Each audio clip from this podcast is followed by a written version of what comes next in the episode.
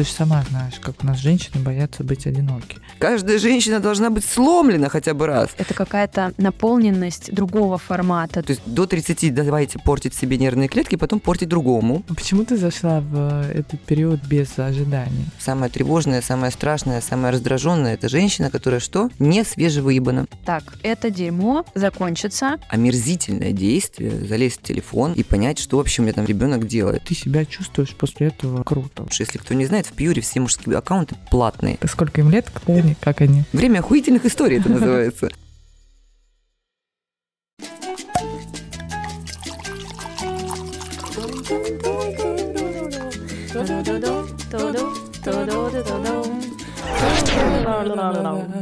Бау! У нас есть любимый вопрос. Тебе вручают, например, Оскар или любую другую премию. И как бы ты хотела, чтобы тебя представили со сцены? Королева мать, королева шапок. Все как в шапке моего профиля. Все, что со словом королева, мне подходит. В общем, пусть накидывают вообще все, что хотят. Если бы это был Оскар, то я бы, может быть, была бы тогда еще и актриса. Это моя мечта с детства, которую я не исполнила. Мне было бы очень приятно. Да и режиссер бы мне подошел, что уж. Я же человек-оркестр. Классно. Поэтому я говорю, что сложно Арину представить. А, расскажи, чем ты сейчас занимаешься? Так, во-первых, я все же мать и жена, дочь.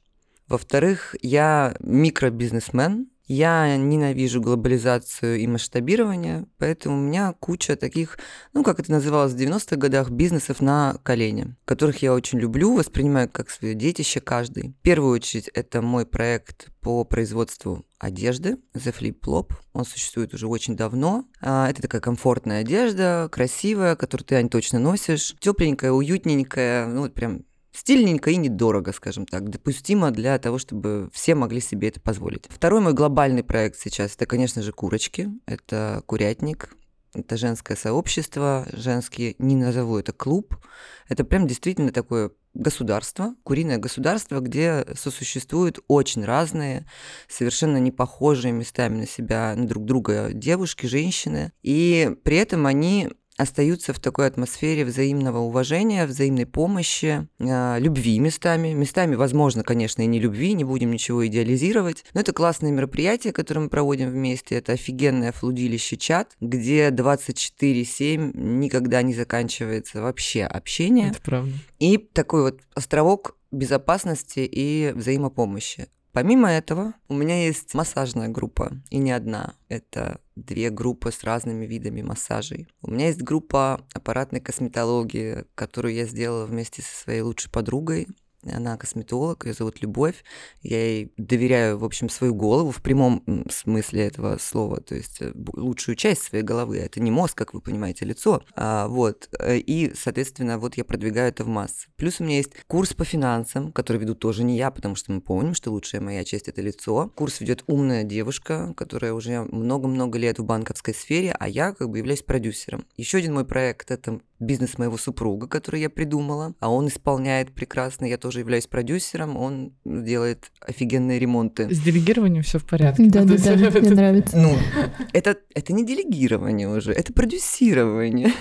По-моему, если я не ошиблась, пока это все. Но я могла что-нибудь забыть, если я что-нибудь вспомню, то в процессе всплывет. А, у меня сейчас единственный вопрос, как тебе это все удается в своей жизни совмещать? Ну, я Или за- ты какой-то баланс а, можешь в этом находить? Я все-таки за то, что вот не надо про успешный успех, Мгм. И про то, что я такая молодец, я с утра встала, на месяц цели расписала, понеслась. Ну, нифига так, так не получается, конечно. Во-первых, еще дети накладывают свой э, немалый отпечаток. Конечно же, бывают факапы, прососы, и бывает э, состояние, когда хочется все бросить, и кажется, что ничего не получается. И просто я с этим живу и успокаиваю себя тем, что зато я не работаю уже сто лет на дядю, и меня это очень радует, потому что я вот прям совсем не хотела бы вернуться в корпорацию или в офис куда-нибудь. Я хочу ездить, например, в отпуск тогда, я когда хочу. Или даже если мне сегодня взбрендит после там пары бутылочек розе куда-нибудь улететь. У меня есть такая возможность. Я могу работать это всюду, потому что весь мой бизнес, он по сути в телефоне. Ну, за исключением курочек и таких оффлайн мероприятий. Мне кажется, даже если я куда-нибудь свалю, вы же меня поймете, да? Ну, как минимум, мы периодически в чате курятника отправляем Арину в отпуск. Она не идет. Они поедут за тобой. Да, да, да. Сорвутся и приедут. Да, такое может случиться, я думаю.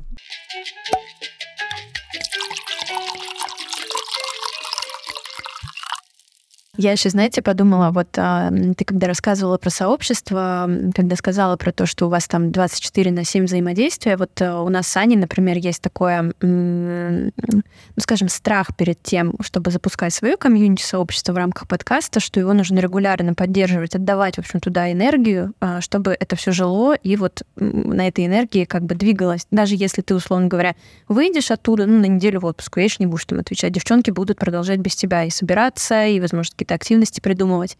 Вот, вот это круто. И как тебе удалось вот это сообщество сделать таким э, с точки зрения, ну, не знаю, отчасти самоорганизованным, то есть настолько их вдохновлять, заряжать и давать им вот эту энергию, чтобы им было интересно. Я еще подумала о том, какой критерий входа в сообщество, вот что там все плюс-минус на одной волне, такая вот у вас там прет энергия. Ну тут опять никакой счастливой такой таблетки нет, типа проглотил, раз и получилось. А, на самом деле я действительно нахожусь э, в чате 24-7 это правда. Ну, то есть э, у меня есть какие-то временные промежутки на сон, да, например, вот сейчас у меня режим, там, я стараюсь к 11 ложиться спать. Грубо говоря, тогда я в 10 уже прощаюсь с курочками, я им официально прям пишу, что... Я на покое. Верховная э, отдыхать, да. А, то есть те, кто там совы, они еще продолжают по инерции, но в принципе я встаю утром, и если я понимаю, что за ночь девчонки наговорили 700 сообщений, то я по касательной все эти 700 сообщений все равно читаю. Угу, чтобы быть в контексте. Ну, потому что это важно, да. И я понимаю, что люди в первую очередь все таки они же собрались на меня и пришли ко мне, да. И сейчас это уже дало такую теорию больших кругов, когда там одни общаются, другие, потом эти круги пересекаются. Понятно, да, что у всех появились такие свои мини-компании, да, которые потом на больших мероприятиях собираются. Но я понимаю, что если я завтра, там, грубо говоря, посажу менеджера, выйду, какой-то модератор будет за меня читать, все это развалится. И мне кажется, здесь, ну, как бы не бывает чудес. А, по-моему, мы с тобой они обсуждали, да, что mm-hmm. я знаю там а, несколько примеров сообществ, где девушка там, например, начинала, да, как а, предводитель, потом она, ну, уставала, к примеру, да, передавала, делегировала свои полномочия, и это переставало быть душевным местом. Это стало коммерцией, да, мне бы так не хотелось, потому что мне самой тогда будет неприятно там находиться. Я не хочу такого варианта развития событий.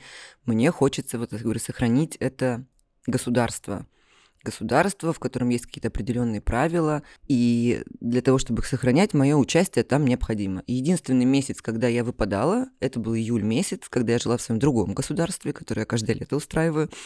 А, и да, вот тогда я заходила редко, но все равно я старалась хотя бы раз в неделю, знаешь, забежать и вот чуть-чуть глазами побегать, побегать, задать какие-то вопросы, может быть, вкинуть какой-то морюшко там, чтобы девчонки со мной его пообсуждали. Но я думаю, что больше месяца я там не находиться не могу. Это будет уже не то пальто. Поэтому, говорю, никаких чудес. Хочешь... Э, ты выбрал себе такую работу, а я ее выбрала сама, меня никто не заставил. Значит, нужно понимать, что у этой работы есть вот такие вот издержки, где ты не можешь, э, там, сказать, что-то я не в ресурсе. Поболтайте без меня пять лет. Я потом вернусь, спрошу, как было? Вообще нет, не получится. А по второму вопросу, какие критерии? Ну, скажем так, почему вообще пришла в голову эта мысль с курятником? Внутри меня живет какое-то такое убеждение, что я ну, достаточно опытный, что ли, человек. Не назвала бы это мудростью, скорее опыт. И у меня есть некая предрасположенность к психологическому анализу, скажем так. Я не очень часто ошибаюсь в людях, и, в общем, достаточно тонко их чувствую, понимаю, как с ними вести себя, как кому какой подход нужно найти. И поэтому, когда я читаю анкету, а у нас есть анкета обязательно для, для заполнения перед входом, я в целом вижу приблизительно, какие там проблемы могут быть. И когда это какие-то критические моменты, ну, приведу пример, допустим, девушка пишет, что она буквально там 4 месяца назад потеряла ребенка, да, и она ищет вот э, способ там коммуницировать с людьми, социализироваться. Я, как взрослый 40-летний человек, понимаю, что 4 месяца – это не срок для такой огромной mm-hmm. утраты, потери и такого потрясения. И, конечно же, ей не нужна социализация сейчас в курятнике. Не дай бог, кто-то что-то как-то там пошутит, да, там неудачно. Для нее это все будет травма и, возможно, даже трагедия. Ей нужен психолог, а может быть даже психотерапевт в первую очередь. Вот этой девушке я отказала вежливо, но при этом сказала, что если она вернется там через, ну, какое-то там более-менее вменяемое количество месяцев, да, когда все будет уложено по полочкам хотя бы для себя, то я ей предоставлю скидку на вход. Mm-hmm. Вот в обязательном порядке. Ну, такая история.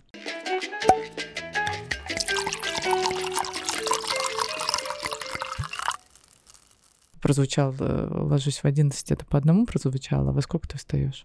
Вообще, пока э, на улице не было этой хмари, Я согласна, да.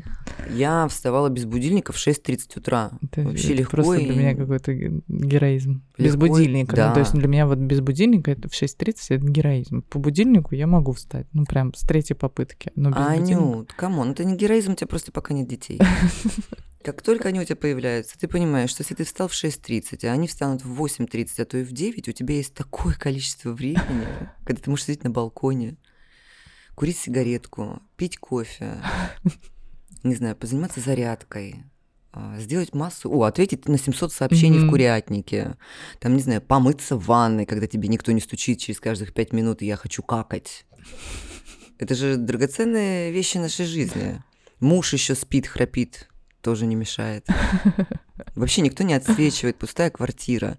Ну, собак только вот я все жду, когда же они у меня совсем постареют. А вот как только на улице началась вот эта вот э, говнина под названием «Октябрь-ноябрь», ну, мне стало посложнее, прям посложнее. Сегодня в 7.40 я встала без будильника. Ну нормально, еще Ну, держишься. нормально, держусь, держишься. да, да. Я просто очень боюсь скатиться обратно в состояние «встаем в 12», потому что я Ой, так прожила да. 7 лет. У меня была жуткая бессонница. Никому не пожелаю. Я считаю, что это вообще самое страшное, несмертельное заболевание в мире. Мгм. Хуже не может быть с человеком ничего. Когда ты лежишь в 4 утра в, в кровати, в темноте, а у тебя под глазами щекотится.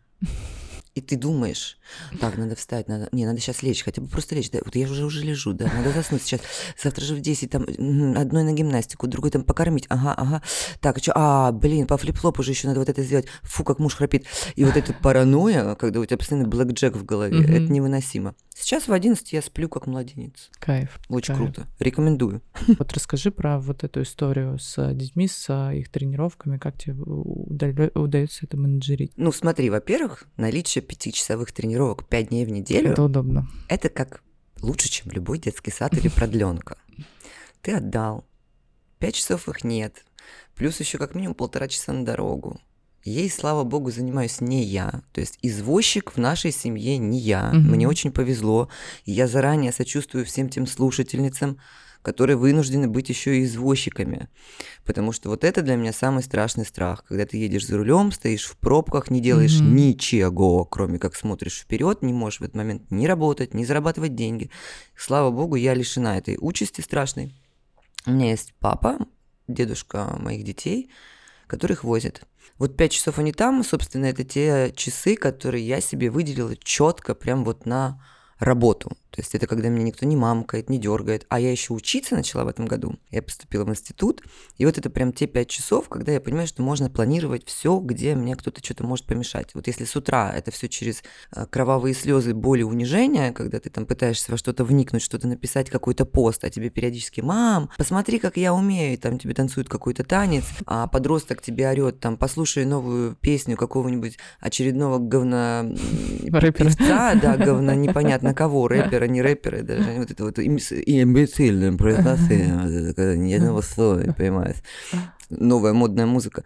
Это, конечно, мучение. А вот эти пять часов это счастье, наоборот. Единственное, что ну, сложно, это то, что соревнования выездные, как правило, они всегда в жопе мира. Мгм. А, И э, слава богу, вот мы сейчас находимся в той школе, где сборы проходят прямо в клубе. А раньше у нас, вот мы были в других школах, там были сборы где-нибудь тоже на выезде, это обязательно какой-нибудь город, где-нибудь вот куда нужно там, не знаю, три корочки хлеба съесть и три пары башмаков стоптать, чтобы добраться. В целом гимнастика не парит сейчас, если честно. Парит больше подросток, который не хочет ею заниматься.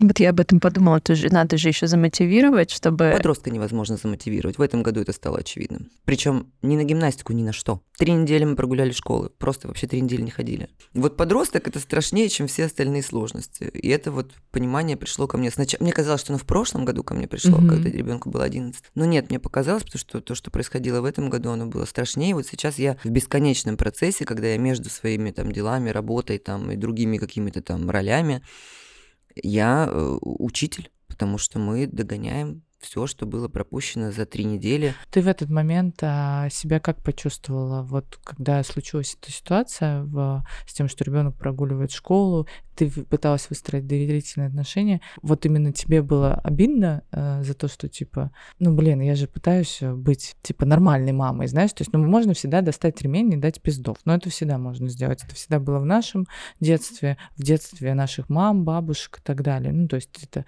но мы как-то все равно, мне кажется, современные родители пытаются вот ремень достану в самом ну, присесть, случае, ну, да. присесть на уровень глаз ребенка, потом достать ремень да, и пиздануть, да. согласна. Посмотреть в глаза, там, почувствовать личность, ну, чтобы меньше травма была психологическая, да. Я не почувствовала обиду. Это не было обидно, mm-hmm. потому что обидно это слишком мелко для этой ситуации, потому что, ну, как бы слушатели не знают, наверное, они же не читают мои посты. Помимо того, что она прогуляла три недели школы, она вот просидела, говорю, в ТикТоке и в WhatsApp 16 часов в одном приложении, 16 в другом. И я человек, который никогда не залезает ни в чьи устройства. У меня нет такой привычки. Я не проверяю своих мужиков никогда. Там. Ну, для меня телефон – это личная вещь а, другого человека. Вот у меня у мужа, например, андроид, и знаете, там в андроиде вот эта странная херобора, когда ты что-то должен пальцем какую-то колючку, да, вот эту пентаграмму какую-то нарисовать. Я за два года отношений до сих пор не могу тупо запомнить эту пентаграмму. Это очень смешно. То есть, если я даже захочу поревновать, ну, мне придется попросить его о помощи. А вот если бы у тебя был телефон в руке, ты бы какую фигуру нарисовал? Хуй. Короче, я к ней, конечно же, никогда тоже не залазила в телефон, не залезала. Что за залазила? Боже мой, фу, я же журналист. А, я никогда не со спины, знаешь, не заходила. Такая, а где мы там сидим? И тут, конечно, ну, после таких показателей времени экранного, мне пришлось сделать вот это омерзительное действие, залезть в телефон и понять, что вообще у меня там ребенок делает. Я в этот момент чувствовала себя отвратительно, потому что, ну, это как бы для меня это максимально унизительно в обе стороны. То mm-hmm. есть и, и для меня я себя чуть почувствовала вертухаем каким-то в тюрьме. И для нее я понимаю, что это очень унизительно, когда в твоих там дневниках, грубо говоря, да, копаются. Но с третьей стороны, мне показалось это важно, потому что я думаю, а вдруг у меня там 16 часов, пока я доверяю своему ребенку, ребенок обсуждает, например, суицид какой-нибудь. Ну да, это подросток еще это. Такое же, такое, да, может быть. Я залезла, конечно, в эти чаты, и там уже, ну, слово обидно никуда не приложить, как подорожник просто. Там такой был ад, мат на мате матом погоняет, и вот эта бравада такая друг перед другом, где они друг перед другом корчат очень несчастных людей, и при этом, ну, то есть что, что какие проблемы есть у современных детей? Ну, родители сделаем проблемой, да? И там очень смешно, когда там один ребенок другому пишет, Мирослав, у тебя там мама узнала, что ты там в школу не ходишь. А что она сказала сделает? Мирослав говорит, мама сказала, она отправит меня учиться в школу к бабушке, э, где бабушка директор школы. И ей, значит, в ответ, сейчас можно материться, ура. Она что, у тебя совершенно ебанутая? Она что, прав? Хорошо не в детдом, я бы сказала. Там есть другая дорога. В школу к бабушке это еще хороший вариант. И она, значит, поддерживает, знаешь, я в этот момент там эту девушку вещающую, да-да, да, вот совершенно, совершенно ёбнулась. И проходит буквально там а, два-три сообщения, и эта девушка говорит, приезжай ко мне на такси. И тут мой ребенок такой думает, м-м, это, наверное, перебор, что-то как бы деньги тратить и вообще как такси заказывать с этой ебанутой мамой. В общем-то, я ни разу этого в жизни-то и не делала, потому что везде дедушка возит. Такси какое-то заказать. И она такая, не-не, ну это перебор, у меня же мама, в общем-то, абсолютно адекватная. Я думаю, ничего себе, у тебя прыжок, скачок мысли. Да, да, да, да. Пыталась поддержать разговор, но не получилось. Да, да.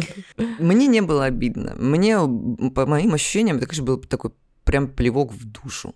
Угу. Вот я бы это так назвала. Я очень плакала, хотя я человек, который не часто плачет. Э, конечно, было состояние, что я сейчас ее просто убью. Хотелось просто забежать домой и вот, ну не знаю, выдрать волосы на голове, это как минимум. А, в-третьих, э, вот было ощущение этого рухнувшего на пол и разбившегося в дребезги доверия, которое ты как будто бы вот тогда казалось, что уже вообще не склеишь. То есть, что mm-hmm. это просто ну, невозможно. Вот это обидно, мне кажется, в таких ситуациях, вот это доверие, которое просто моментально. Я просто еще, знаешь, не могу, прости, что перебиваю, не могу представить себе этого чувства, когда ты просто, ну, там, к какому-то близкому человеку, это когда твой ребенок. Вот, мне кажется, это гораздо по-другому, мне кажется, это другое чувство а, разрушенного доверия, чем к партнеру, к другу, к там какому-то близкому другому человеку. Mm-hmm. Мне кажется, когда это с ребенком, я вот представить себе даже не могу. мне кажется, что это прям сильно. Ну, потому что ты тут вкладываешь очень много. Ты вкладываешь и время, и деньги, и нервы, и силы, эмоции, да, там, лечишь, качаешь, кормишь, там, ну, все mm-hmm. что угодно. И да, и в этот момент, когда, причем, если бы просто она там прогуливала, да, или еще что-то, я бы была бы такой мамой, которая, ну, говорила бы, дети цветы, то есть расти как хочешь. А я там за этот 21 день 15 раз подошла к человеку и спросила, тебе нужна помощь? Может быть, ты что-то не понимаешь, ты только после каникул, может быть, тебе что-то помочь объяснить? Нет, нет, все окей. Вот этот намеренный обман – и такая, такая безответственность, да, она, ну, меня, конечно, да, вот прям поразила. Тогда мне казалось, вот это случилось где-то полтора месяца, наверное, назад, мне тогда казалось, что это вообще все какая-то невосполнимая просто история, mm-hmm. которую мы не сможем склеить.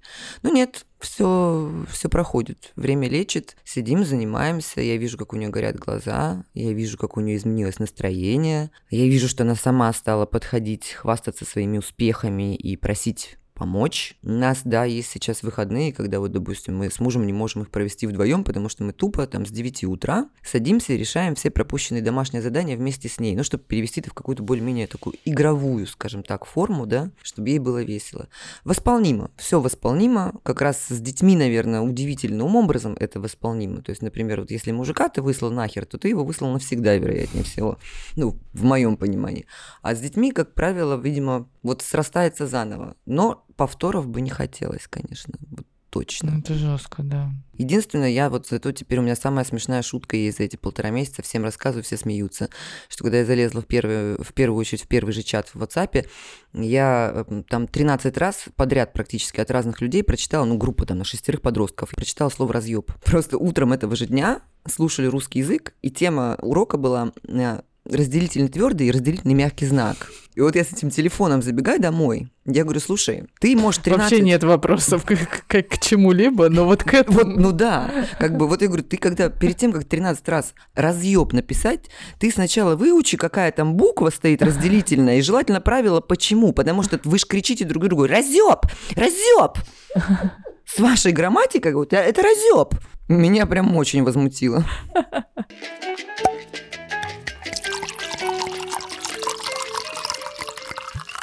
У Арины просто трое детей.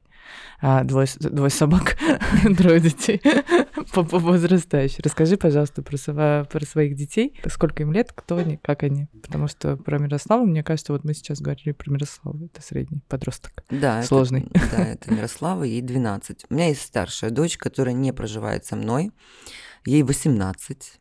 Ее Вау. зовут София. Она поступила сейчас в колледж в Америке. Мы очень давно не видимся. Наше общение исключительно по телефону происходит в форме э, WhatsApp. Ну и то это очень сложное общение, которое от такой какой-то истерических каких-то любовных писем переходит в полную пустоту периодически и тишину. Я не настаиваю и не давлю на ребенка, потому что ребенок здесь, конечно же, в плане, ну, он должен выбирать сам, хочет он со мной продолжать общение mm-hmm. или нет.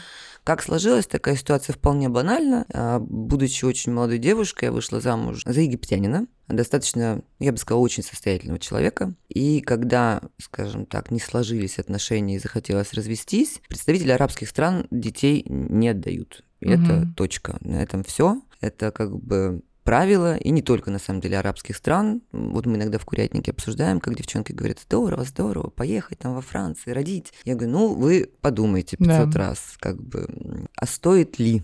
И на каких условиях и на каких правах вы это будете делать, потому что вы в этой чужой стране всегда никто. В общем-то, меня поставили в такие обстоятельства и в такие условия, когда ну, моего ребенка просто украли, увезли, я не знала, где он, э, меня лишили там ключей от квартиры, заблокировали мне карту и телефон, и единственный мой выход был это улететь. Далее отношения там очень долго и тяжело выстраивались с бывшим мужем, полноценно мы начали, то есть там полтора года я вообще не слышала, не видела, я не дозвониться до него ничего не могла. Потом он как-то появился в моей жизни, но, конечно, безусловно, ребенок, который там видит тебя раз в год э, до 8 лет, вряд ли ты остаешься в его памяти как ключевая фигура, да, все-таки понятно, что родить э, это одно, а мама это тот, кто там, не знаю, гладил по головке, когда ты болел mm-hmm. в, пер- в первую очередь. Так что вот, выстраиваем с ней отношения как можем, обеим нам тяжело, потому что, э, в общем-то, обе не виноваты в сложившейся ситуации. Сложно, тяжело, нас не объединяет ни культура, потому что она выросла там, ни язык, она не говорит, конечно же, по-русски, она говорит по-английски, по-арабски,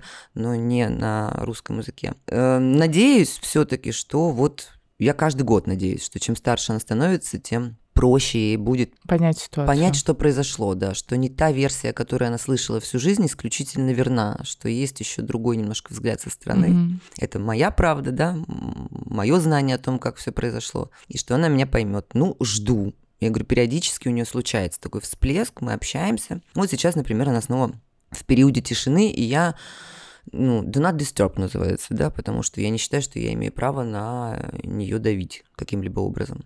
Ну, про Мирославу мы все знаем. Красивая девушка. Гимнастка. Гимнастка.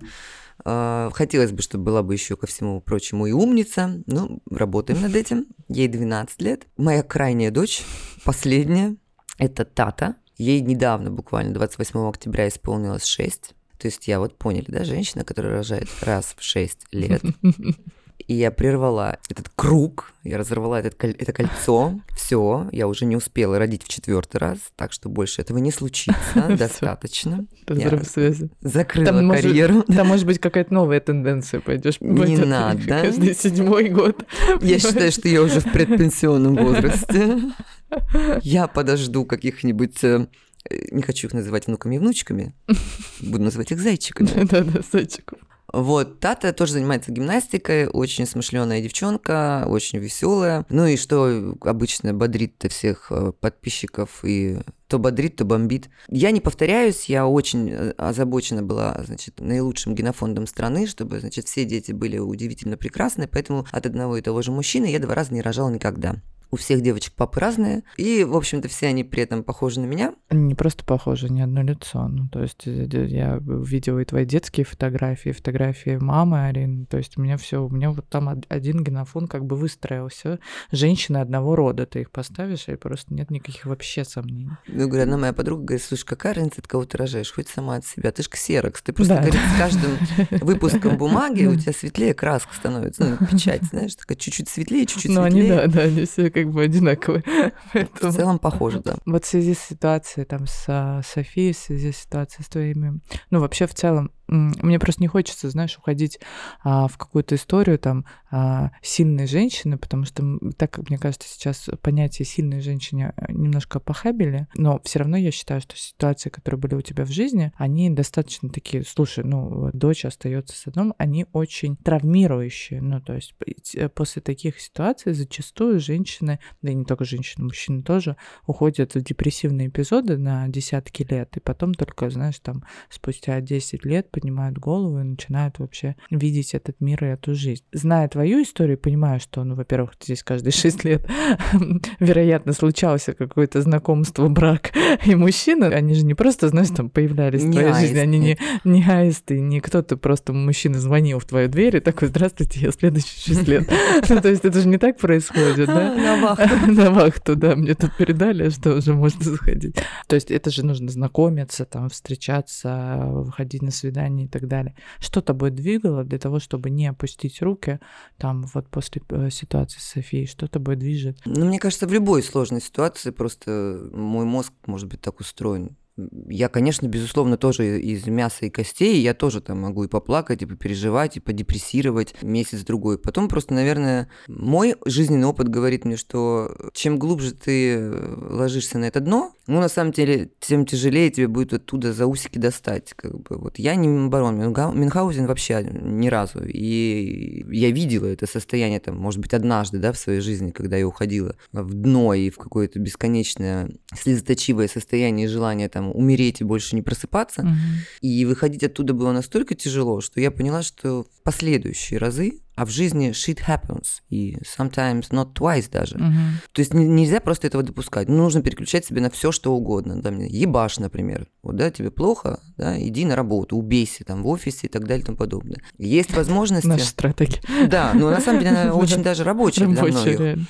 Там, не можешь ты так, и есть у тебя возможность пойти там к психологу, иди к психологу, пусть он тебе помогает. Не можешь, иди к психотерапевту, там, пусть тебе с таблеточками смешивают, да, то есть, ну, как бы найти выход, когда ты на пиковой боли, гораздо проще, чем когда ты падаешь на дно этой боли, и это уже даже не боль, это что такое невнятное какое-то состояние, где ты в болоте в таком сидишь, и у тебя постоянно ноет, ноет, ноет, ты уже даже не можешь объяснить, у тебя вообще что болит, Мгм. с какого момента болит, а тебе с какого момента не нравится. Ну, мне кажется, что мне хватило, наверное, вот одного эпизода в своей жизни, когда я поняла, что вот достаточно, а дальше будет еще хуже, еще больнее, и лучше вот такие вот не очень ситуации купировать, когда они еще стебельком. Вот тебе Мгм. прям супер больно, и ты ищешь варианты выхода. Всегда разные, какие подходят на данный момент. В случае с Софией, безусловно, были и суицидальные мысли были, и, ну и тем более я была моложе, практически в два раза, да. Все было, но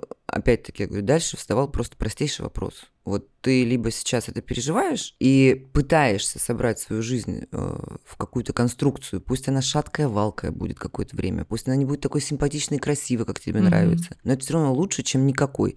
Либо, если ты выбираешь рассыпаться, ну тогда правда, ну как бы, если ты ника- ничем не можешь себе помочь, зачем это существование? В моем, наверное, категоричном мире было вот так. То есть, ну тогда Мгм. правда, ну что, ну выпрыгни с балкона, например, я не знаю, там, Арин. Мне не понравилась перспектива полета, я боюсь высоты.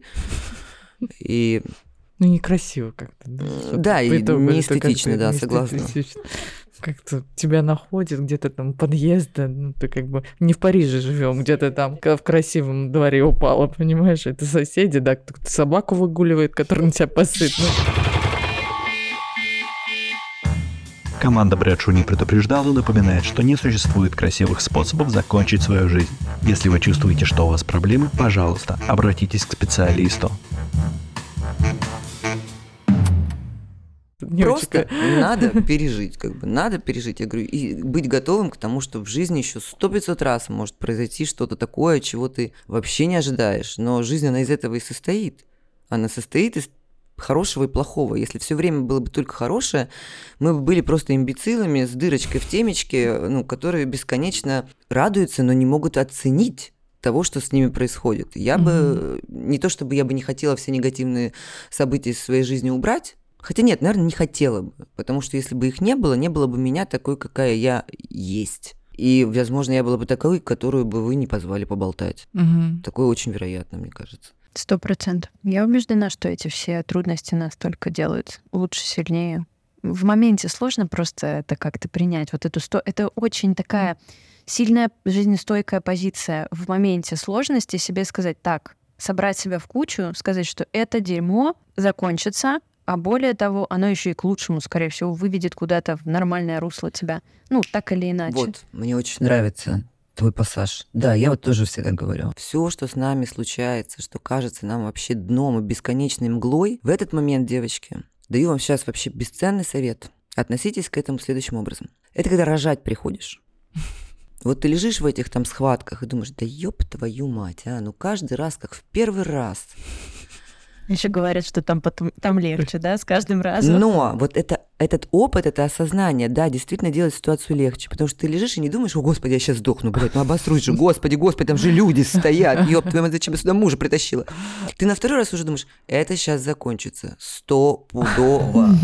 Это еще никогда ни у кого ничем не заканчивалось. Это закончится. И действительно заканчивается чем-то лучшим, ну, то есть в итоге у тебя появляется допустим, красивый Мгм. ребенок. И вот эта мысль прям, она по жизни успокаивает. Вот к любой ситуации нужно подходить как к родам. Даже если ты обосрешься в процессе, ничего страшного. Все все видели, никому нет дела. Из тебя обязательно потом вылезет что-то прекрасное, например, какая-нибудь там идея для чего-нибудь. И это обязательно закончится. А после, этого, по- после того, как это закончится, тебе еще дадут окситоцина. Сто пудов. И вот ради этого стоит жить.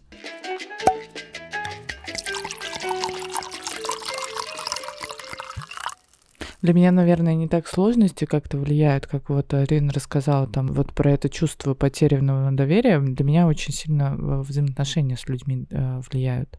То есть, окей, я вот обычно так в своем каком-то забеге думаю, так, окей, работа, найду новую, там построю новое, сделаю здесь, я знаю, я могу, деньги зарабатывать умею, башка есть, там, не знаю, условно, какой-то вектор, связанный э, с семейностью и так далее, тоже плюс-минус вот рука на контроле, а взаимоотношения с э, людьми, там, отношения, например, предательство в отношениях или еще что-то, оно меня всегда сильно подкашивает. То есть оно меня прям, вот, вот это чувство, когда ты разочаровываешься в человеке, но вот в моменте ты такой, да ёб твою мать, вот у меня вот это да ёб твою мать, оно срабатывает. И меня выкашивает, ну, я потом как терминатор, конечно, как, это, как, как феникс просто собираешься, а ну, в моменте меня прям надолго может. Я еще раз говорю, думай, думай в этот момент, что это роды что ты как раз вот его и выплевываешь сейчас просто. Выплевываешь из своей жизни, и тебе в ответ приходит окситоци... окситоциновая доза чего-то другого, новых каких-то прекрасных партнеров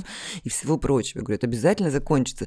Люди, на самом деле, это то, за что, мне кажется, вообще меньше всего стоит цепляться. Ну, если мы не говорим про детей своих, да, потому что люди должны меняться. Это значит, что мы растем, у нас меняются взгляды, меняются интересы. Я, честно, не дружу ни с одним человеком, вот знаете, как говорят, 20 лет, там, в один mm-hmm. горшок какали, там, почему 20, Арин, тебе 40. И у меня нет таких друзей, потому что мне, правда, честно, искренне, ну, не о чем разговаривать со своими одноклассниками, например. У нас было прекрасное детство, я им очень благодарна за наш там класс, за наши проведенные годы. Сейчас у меня другие друзья, и я понимаю, что другие эти друзья тоже рандомно меняются, там, раз, там, не знаю, в 8, в 5, mm-hmm. в 10 лет, иногда в 3 года, да, бывает по-разному. Каждый человек приходит не для того, чтобы остаться с нами навсегда. Он приходит для какой-то своей цели. Кто-то для того, чтобы сделать ребенка тебе, кто-то для того, чтобы показать тебе, как играть, я не знаю, там, сквош, кто-то для того, чтобы ты записала классное интервью, а потом он там придаст тебе и свалит, да, кто-то еще для чего. То есть цели очень все разные, и задачи mm-hmm. у людей разные. Если бы каждый с тобой оставался навеки вечный, Ань, не хватит времени даже для встречи, мне ну, кажется. Как... Ну, как бы, если у тебя такой круг общения, что у тебя... Я, у меня нету тоже однокла... ну, ни одноклассников, ни сада. Ну, я вижу вот эти круги и циклы, когда люди меняются вокруг меня. Они прям очень ощутимы. Они чаще всего бывают, когда мы, как я люблю говорить о том, что вот мы как будто бежим один забег, да, и кто-то просто убегает, условно, кто-то развивается больше. В хорошем смысле развивается. Тоже Или кто-то кто-то бежит направо. Или кто-то бежит вообще в другую сторону, у него вообще другой вижен сейчас в, в его жизни. А у меня, к сожалению, со многими подругами как раз, которые родили, так случилось. Как бы их вектор развития стал туда, и он стал очень... Знаешь, вот это, как когда тебе подруга постоянно говорит, ну, приезжай к нам а тебе ты, ты в таком ритме же живешь, что у тебя как бы условно там расписание, это встретиться, выпить кофе где-нибудь там в среду в 7, в 7 утра за завтраком в кофемании, обняться и разбираться. И с друзьями, друзьями, которые в такой же системе живут, у тебя, получается, складываются хорошие отношения. А те, кто обособился, живет где-то, и тебе нужно туда ехать, выделять время, и человек недвижим со своими детьми тоже зачастую сюда, в твою сторону, вот здесь оборвалась эта связь. Ну и все, и замечательно, я считаю, прекрасный пример, да. Ну, так бывает, да, так бывает. Да, и ты как бы отпускаешь такой, ну, типа, ну, вот так случилось, не значит, что ты плохой или там хороший, или что-то вообще плохое, но оно так. Но зачастую вот там, да, и в случае с друзьями я как-то уже как-то смирилась, у меня даже была ситуация, в которой я очень горжусь, я Лере рассказывала, когда я сама пришла к человеку и сказала, мы, кажется, переросли друг друга, давай остановим наше общение, ну, я не хочу дальше идти вместе. И я такая, вау, я, оказывается, умею себя ставить во главу угла. Это же, правда, экономия времени друг друга. Ну, грубо говоря, что ты хочешь помимо работы и там, может быть, отношений своих, да, иметь еще в жизни? Веселье, ну, хочется, да, по-хорошему. Mm-hmm. Ну, понятно, что бывает говна кусок, да, там какие-то проблемы, но вообще хочется, конечно, веселья, радости, счастья, познания чего-то нового. Ну, типа, а зачем тебе ехать, там, не знаю, в Бирюлево к подруге с ребенком, с которой ты просто знакома 20 лет, но при этом ты там приезжаешь и понимаешь, что вы обсуждаете то, как Мишка поздно приходит с работы, и она, э, ну, грубо, да, я очень mm-hmm. утрирую, я не говорю все, что все женщины такие, я сама мать. Ну, предположим, вот у нее сейчас круг интересов, вот он все-таки там, да, ограничен, там, не знаю, детским питанием, э, режимом мужа и, там, не знаю, просмотром каких-нибудь или прочтением книг по воспитанию и материнству. А с другой стороны, у тебя в телефоне там вот есть 75 телок, которые тебе говорят, слушай, мы тоже все тут и матери. Поехали тусоваться. Да. Это зачастую Классно даже, время знаешь, проводить. Не, даже не тусоваться зачастую. Ну, я условно, это, да. это, да, это просто вот, э, ну, типа, ты понимаешь, что твои интересы совпадают, там тоже есть дети, там куча, ну, как бы это сообщество не с не child free. Ну, кстати, вот наличие или отсутствие детей, они же вообще не определяют. Да, да. Ты знаешь, что ты можешь как бы вечером условно сорваться, все вместе где-то в центре пересеклись, а, шампанское заказали или без шампанского, там чаю выпили, что-то перетерли, побежали, и ты себя чувствуешь после этого круто. Вот в этом, мне кажется, Я к тому, что для того, чтобы тебе почувствовать себя весело и круто, не обязательно наличие дружбы. Угу. Это как я там говорю иногда, да, что, ребят, ну, как бы секс без любви очень даже возможен. Очень даже приятен бывает. Да, а вот любовь без секса нет. Вот дружить без веселья, да, когда вот вы, вам все время друг с другом не о чем поговорить и грустно, и ты такой сидишь и думаешь, вау, какой классный у меня крест, я несу его. Маш, устраивайся поудобнее. Вот это вот, да, печально. Поедем на следующие 10 лет. Да, да, я это донесу.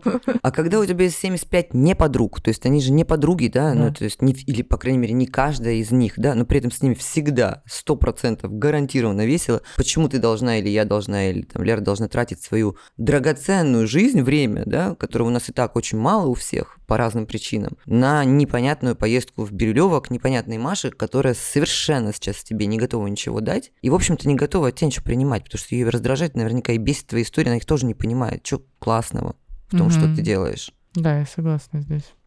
Кстати, у меня недавно поняла, что мне нравится встречаться с неподругами.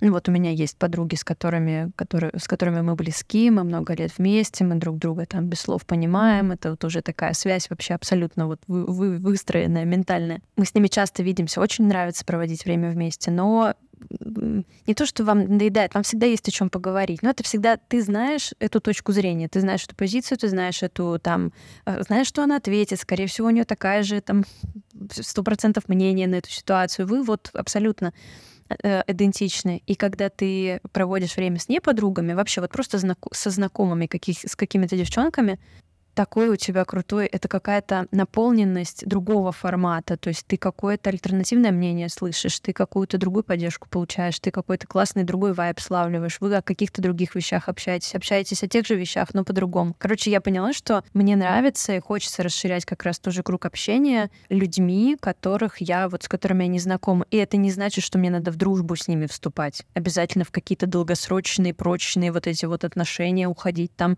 что-то с ними строить. Нет, вообще вот увиделись, разошлись, потом через полгода, ой, хей, там, давай увидимся, кофе попьем. Конечно же, такой сложный выбор, елки-палки, девочки. Это как, знаешь, выбери, то ли у тебя муж хороший, то ли у тебя в пьюре там сплошные мулаты, понимаешь, их 48 штук, и все они готовы к тебе приехать в любое время. Вот как тут выбрать? Тут же только разорваться можно. Все, других вариантов нет. Разорваться в смысле морального выбора. Ну, не подумай ничего такого. Тоже можно с такими мулатами. Как тут выбрать? Хороший муж хоть хорошо, классный такой, в доску свой, прикольный, ржачный, вот, молодец. Ну, там ну, в Пью тоже было весело. Что-то там было. Расскажи, кстати, про Пьюр, раз уж мы затронули эту тему. Мы с Ириной как-то даже обменивались, когда были, были активные стадии дейтинга, обменивались профилями мужиков э, в Пьюре и говорили, рекомендую. Расскажи про период дейтинга. Сейчас-то замужем, все мы понимаем, все классно, мы рады э, от чистого сердца, чуть-чуть не от чистого, потому что, ну, конечно же, потерять э, совраску на, на, рынке дейтинга было прям... Да, я конкурент такая, ушел, нормально. Нет, но все равно, это же все равно одно такое, один вайп вот этих дейтинг. Расскажи про этот период. Да шикарный был период, как и все прочие в моей жизни, я считаю, между моим последним гражданским э, мужем-недомужем и вот перед моим четвертым официальным мужем, третьим, да, третьим официальным, четвертым просто по хронологическому порядку. А, извините, я путаюсь, да. А, теория больших цифр просто да. сегодня какая-то. А, у меня был прекрасный период, он длился, ну сколько, вот у меня ребенку 6 лет, ну лет 5 получается, значит. У меня был период э, Тиндера, Пьюр и очень активного такого поиска свиданий, Я ездила туда не только с точки зрения, наверное, вообще не с точки зрения девушки, которая точно не с точки зрения девушки, которая хочет замуж и ищет любовь. А я искала просто хорошего, классного партнера, с которым можно было бы повторять, ну, чтобы не залезать лишний раз и не тратить время на переписки. Угу. Но помимо этого у меня была такая просветительская задача. Я была журналистом. Наконец-то я вернулась к своим значит, корням. Я по образованию журналист каждая, даже самая дебильная история, которая со мной происходила, но это все равно был материал для поста, для статьи, э, для того, чтобы покумекать с девчонками в эфире об этом. Поэтому у меня самые нежные воспри... воспоминания. У меня никаких разочарований абсолютно. Наверное, потому что у меня и ожиданий никогда никаких mm-hmm. не было, собственно. Я встречалась, и иногда это было супер круто, и мы повторяли. И были там ребята, которые превращались все-таки из э, цифр в телефоне в какое-то имя, там, или там, кличку. вот. А были те, кто оставались только номерами телефонов, и да, зато про них собрано там Время охуительных историй это называется.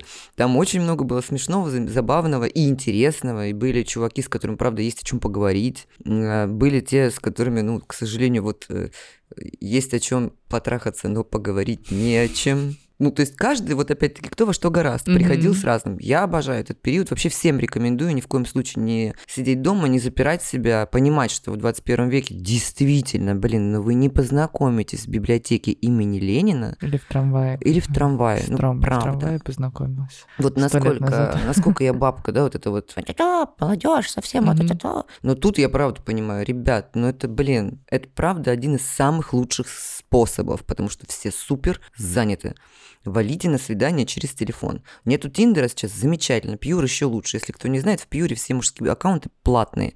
И там сразу же отсеивается большое количество, ну, не самого нужного контингента.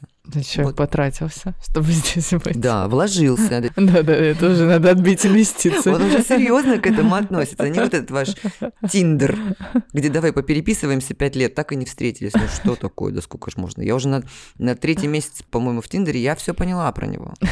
Думаю, нет-нет-нет. У меня нет столько времени. Ну, как бы мои тексты они должны чего-то стоить. Я за бесплатно не пишу. Вот, летопись временных лет причем, ты понимаешь, когда ты не можешь отмотать в этой переписке до начала уже. Боже, да. Да, это Тиндер, я согласна. И, и через каждых 20 минут ты как попугай. А секс когда? Мы зачем здесь собрались? Мы что будем делать здесь? Тематику приложения напомнить, сделать тебе скриншот. Не, Пьюр гораздо лучше, да, гораздо лучше. Очень рекомендую. Отличная прога. А почему ты зашла в этот период, вот ты сказала, типа, я начала дейтиться и без ожиданий? Ну, у меня-то вводные данные были другие. Мне вообще казалось, что я уже находилась замуж, сколько можно. Уже, уже дай дорогу молодым, елки-палки. Что это такое? Трое детей. Ну да, раз сходила, два сходила, третий раз ну просто пожила, ладно, не дотащила мужика до ЗАГСа. Мужику куда больше-то? Мне особо и не надо было. Мне было очень хорошо в, в подумать угу. про себя и о себе. Мне было очень хорошо в состоянии, что... Ой, очень прикольно было ощущать, что я на самом деле впервые оказалась э, в таком положении, когда прям на тысячу процентов, уже имея детей, я полагалась только на себя. То есть прям на тысячу процентов я была единственным кормильцем этой семьи, угу. и я очень так вот примеряла прям на себя эту роль. То есть все равно а, до этого у меня был все-таки муж, там, который хоть как-то да, там помогал, участвовал там чем-то, что-то как-то привносил в дом, а, приносил в семью, да, что-то там, какие-то ну, ванны, важные тоже там ценные ресурсы и деньги в том числе.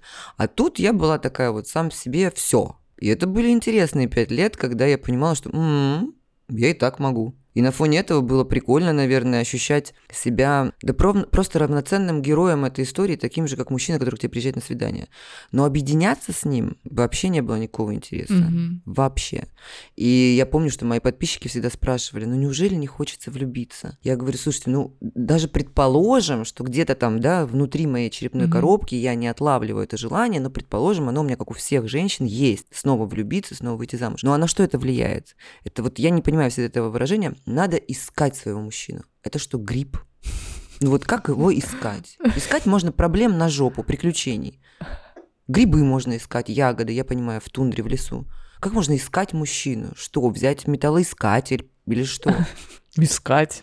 Просто ходи на свидание, просто ходи на свидание, где-то там, да, если тебе судьбой это уготовано, то он где-то выстрелит. И не факт, кстати, что навсегда, как показывает моя практика.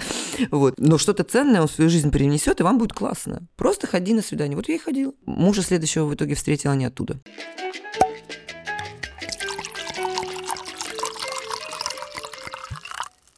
А что тебя тогда а, привлекло вот в твоем супруге, и почему ты все-таки захотела прервать вот этот свободный такой путь и все-таки выйти замуж снова и влюбиться и, в общем, объединиться? Недавно мне задавали этот вопрос про любовь. Как ты понимаешь, что это человек, которого ты полюбила? Вот правда, мне 40 лет, да ничего нового, никак. Вот просто ты смотришь на человека и понимаешь, угу, все, вот это, угу, это означает, что ты, как знаешь, как, это, как собачка, которая на дерево подбежала, ногу подняла, пописала, пометила и сказала, так, вот это точно вызывает во мне по шкале там от 1 до 10, ну, девятку. Но при этом я не хотела выходить замуж. У меня не было таких планов. Я вообще, ну, изначально над надстройками своими головного мозга я думал, о, какой симпатичный парень. Угу, Показалось, наверное. Ну, в общем, надо просто вот попробовать посмотреть, что там будет. Было там какое-то первое, второе, третье свидание, повторочка, повторочка. Думаю, ну, наконец-то мы нашли того, с кем хорошо встречаться и проводить время в отелях. Как это все пришло к свадьбе, это сюр. Ну, то есть это вообще, мне кажется, тема для отдельного выпуска, потому что все в моей жизни довольно абсурдно, и эта свадьба была тоже абсурдом, потому что ни я, ни он жениться не хотел, я замуж выходить не хотела. Нас поженила ипотека. То и есть... вот здесь могла бы быть классная интеграция какой-то ипотеки. Да. ЖК, самолет.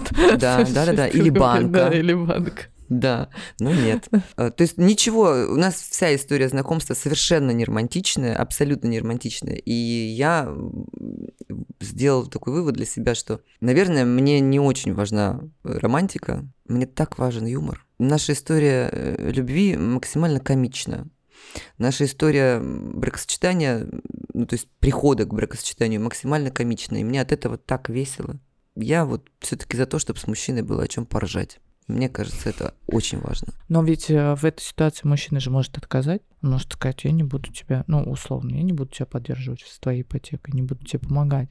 А Такие там, отношения а тоже там вообще разговор не об этом Нет, слушай, не в этом дело. Дело было в том, что я думала, что мне ее не дадут, потому что я самозанятая. Позвонила бывшему мужу, который раз, два, второй по счету. Я говорю, слушай, хоро, хороший средний муж, возьми ипотеку, а я буду платить. Ты просто возьми на себя. А хороший средний муж был в обиде сказал «нет». Тогда пришлось новому, вот еще, знаешь ли, необъезженному, так сказать, супругу будущему сказать, слушай, надо пожениться фиктивно, чтобы ты взял ипотеку. То есть ты понимаешь, насколько это... Я, я очень продуманный же человек. То есть заход был именно такой. А потом ипотеку дали мне. Я сказала отбой. Гала, у нас отмена. Мы не женимся. На что Храмцов сказал, как, а я уже настроился. Ну, настроился, так настроился, пошли. Что же нам теперь? Ну, да. Уже и да, тоже, понимаешь, заказали в МФЦ. То есть это было настолько максимально смешно. Я вообще ржу и говорю, что нас с Храмцовым поженил э, мой блин, второй муж. Хороший средний муж. Вот.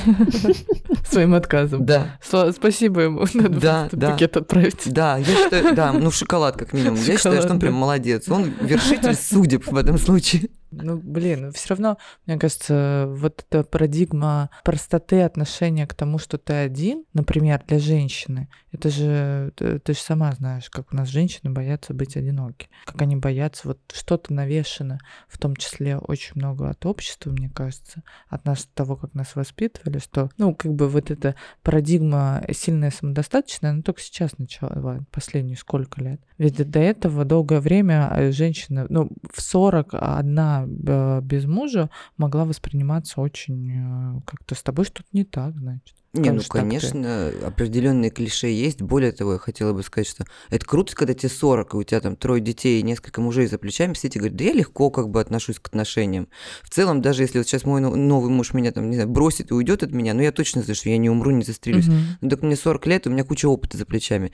Если нас слушают девочки, которым 20 лет, и сейчас они расстраиваются, что они так не могут, вы, пожалуйста, не расстраивайтесь. Это как бы нормальный процесс взросления. Да. В 20, наоборот, надо расстраиваться, надо плакать, надо надо бежать с красным сухим или с портовишком там к подружке. Нужно обязательно там пойти, конечно же, все свечи там скрутить и к гадалкам сходить. И вообще пройти весь этот путь. Каждая женщина должна быть сломлена хотя бы раз. От этого как бы появляются силы. Если кто-то там в 25 сидит и слушает, думает, ой, ну какая странная тетка. Нет, вы тоже придете к странной тетке, дай бог.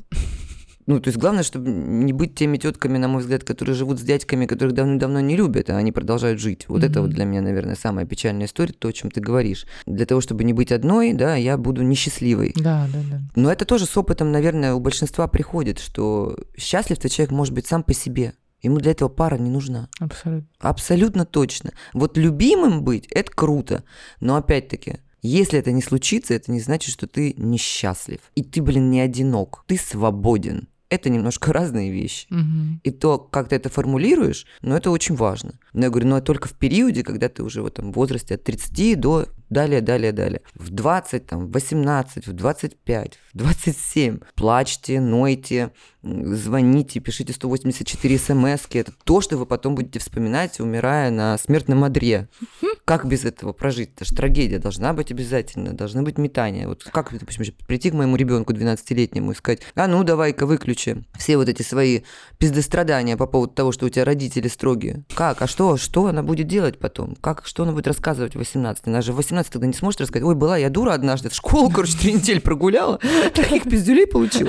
Да, потому что есть какой-то период, я говорю, когда это история, которая mm-hmm. пишется в твоей жизни, а потом это уже, блядь, диагноз. Это нести надо в другое место, не в дневник памяти. Вы когда-нибудь задумывались, вот, ну, то есть я иногда думаю, блин, это так страшно, ну, вот просто в какой-то момент ты же не понимаешь, наверное, в этой в всей агонии, что у тебя кукушечка поехала. Ну, если ты про деменцию, конечно, не понимаешь. Нет, я вообще в целом. А, ну, вот я иногда ну, вот типа целом, шизофрения вот иногда думаю, развиться, да, вот или какое-то расстройство сильное там, Мне просто ты... кажется, такие диагнозы внезапно не появляются от того, что ты сегодня плохой суп поела.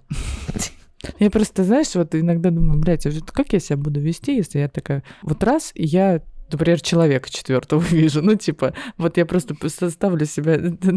Будешь заказывать четвертый микрофон, очевидно, как бы что. Но я к тому, что я думаю, как я себя, интересно, поведу в этой ситуации. Ну, вот какие-то эмоции. Мне кажется, я, ну, я буду молчать до победного. Вы никогда не узнаете, что кто-то сидит за этим столом. Вы никогда этого, сука, не поймете. Ань, смотри, чуть, чуть правее, вернись. Он правда сидит. Вы его тоже видите? Нет. А кто там? Ну реально, вот у меня как бы все, что связано с сумасшествием, с изменением вот этого сознания. И плюс еще, если возвращаться к старости, для меня это про вопрос красоты. Как бы вот я себя знаю, люблю и знаю сейчас, а, вот я себя люблю такой, какая я сейчас есть, вот я себя там считаю красивой, мне нравится мое тело, и потом я такая, блин, а вдруг я в старости буду некрасивая? Ну, так как у меня она чуть ближе, то я прекрасно понимаю, что, слушай, ну сейчас все сделано таким образом, Сейчас такая пошла реклама аппаратной группы Арины Садовской. И массажи лица, с другой стороны, массажи тела заглянули. Что сейчас есть все для того, чтобы ты максимально красиво старела угу. максимально красиво. То есть гравитация, она, конечно, никого не щадит, да, но мы не просим милости у этой природы. Мы все берем сами. Начинаем с 25 лет, девочки, откладывать денежку на косметолога, на, там, не знаю, массажиста, на окрашивание волос, дорогостоящие, потому что седину придется закрашивать. И просто заботиться о себе нужно вовремя. Я считаю, что вовремя это в 28, когда у вас перестают выделяться определенные там кислоты, и это доказано наукой, да, что mm-hmm. это перестает выделяться. И в этот момент нужно начинать заниматься своим лицом. Это будет очень незаметный эффект сначала. Но зато потом в 45 вы будете у себе той 28-летней очень благодарны. А когда девушка приходит там в 40 лет и очень хочет выглядеть на 30, ну, там уже не, не поможет. Ну да, но процессы уже необратимы. Угу. Вот это повод расстраивать. Ну, хотя у всех есть пластиков на крайний случай. Короче, я считаю, что у нас есть все шансы выглядеть прекрасно. Ну, уж точно гораздо лучше, чем, допустим, наши родители. Угу. Потому что наша, моя, моя, моя мама жила с масочкой из там чего? Огурцов. Хотела сказать, хотела сказать клубники, потом думаю, откуда? Барельский. Откуда клубника? Что за роскошество? Огурцы, да. Огурцы, огурчики все классные. Причем, мне кажется, периодически маринованные, потому что свежих тоже не было. И вот как на этом выехать? У нас, конечно, есть все шансы, так что нет, старости бояться точно. Ну, типа вот этой некрасивости угу. я бы не стала. Просто надо выделить бюджет на себя любимую заранее. До зубов детей и всего прочего. Для детей вообще. Да. Желательно до детей. А если дети у вас уже есть, до и зубов. И когда тебе кто-то в Сбере, значит, по рублю скидывает и пишет, какая ты тварь, ты знаешь, на какой счет переводить эти деньги, да?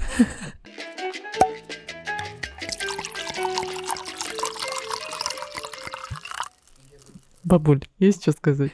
Ну что, дети мои, это должно так тарам тарам тарам тарам открываться такие вот ставеньки.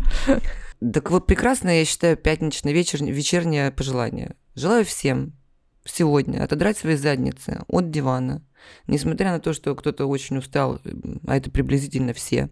И если вы бездетная и незамужняя девушка, вспомните, что вы счастливы и свободны. У вас еще впереди столько удивительных историй, поднимайтесь, идите в бар, коих в Москве или где угодно, сейчас тонны и тысячи. Идите с подругами в ресторан, вообще гуляйте по улицам, если погода позволяет. Э, заходите в каждом баре в пьюр. Мяу там будет, да? Заходите Когда в они мяу. деньги нам занесут. Знакомьтесь, пробуйте, обжигайтесь. До 30 пишите историю. После 30 не пишите историю. Если не хотите потом это ходить, ходить с этой историей к психотерапевту. Уже все переставайте писать. Творите историю сами. То есть до 30 давайте портить себе нервные клетки, потом портить другому. Вот. Ну, и секс, секс, секс. Это самое главное, мне кажется. Э, Самая страшная женщина, самая тревожная, самая страшная, самая раздраженная, это женщина, которая что? Не свежевыебана. Мгм. Согласна. Вот в пятницу вечером хотелось бы этого в первую очередь пожелать. Да, но мы не в прямом эфире. Это могут послушать в любой э, день. Тогда недели. придется в Слушатели, любой день недели. Это еще, это еще проще. Если, когда бы вы это не послушали, берите э, на вооружение эту инструкцию и идите.